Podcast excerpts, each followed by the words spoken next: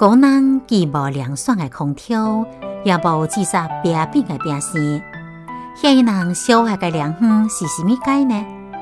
不妨来听一听明道诗人爱情几个这首小诗，到这个被温热魂魄的小说时作，愿意能够为你个心肠带来一丝清凉。小树却归阳，草挂异乡，严正天佑起草纲，莫改天子强丢呀，名瓦炉香。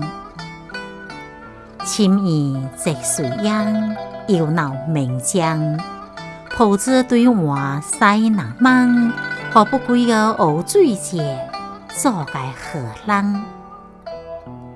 小暑时分，夏日凋枪，每团的气息从蒙天外慢慢袭来，恶热动声，令人忧愁魂挂。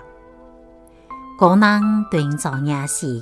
新地素净的草布，织一副青带，结归银带，再点直落线，关心在心，恰如白鸽衣裳。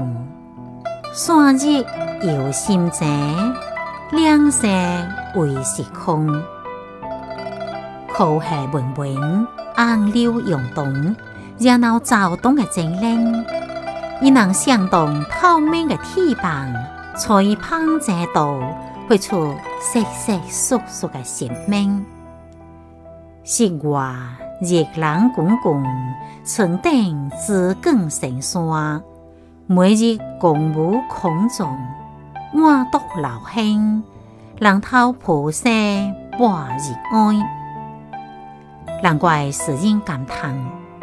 为何唔去遐青山碧水之间，做个爱情黄酒的第二浪呢？此刻，小树是乌叶连布出来，那时候已经亲密到和平属于家己的避暑之地呢。